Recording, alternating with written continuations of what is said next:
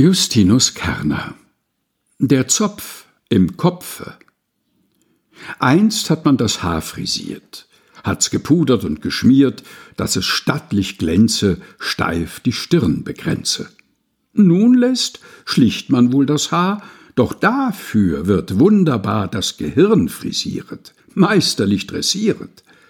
Auf dem Kopfe die Frisur, ist sie wohl ganz unnatur, scheint mir doch passabel nicht so miserabel als jetzt im Gehirn der Zopf, als jetzt die Frisur im Kopf, Puder und Pomade im Gehirn?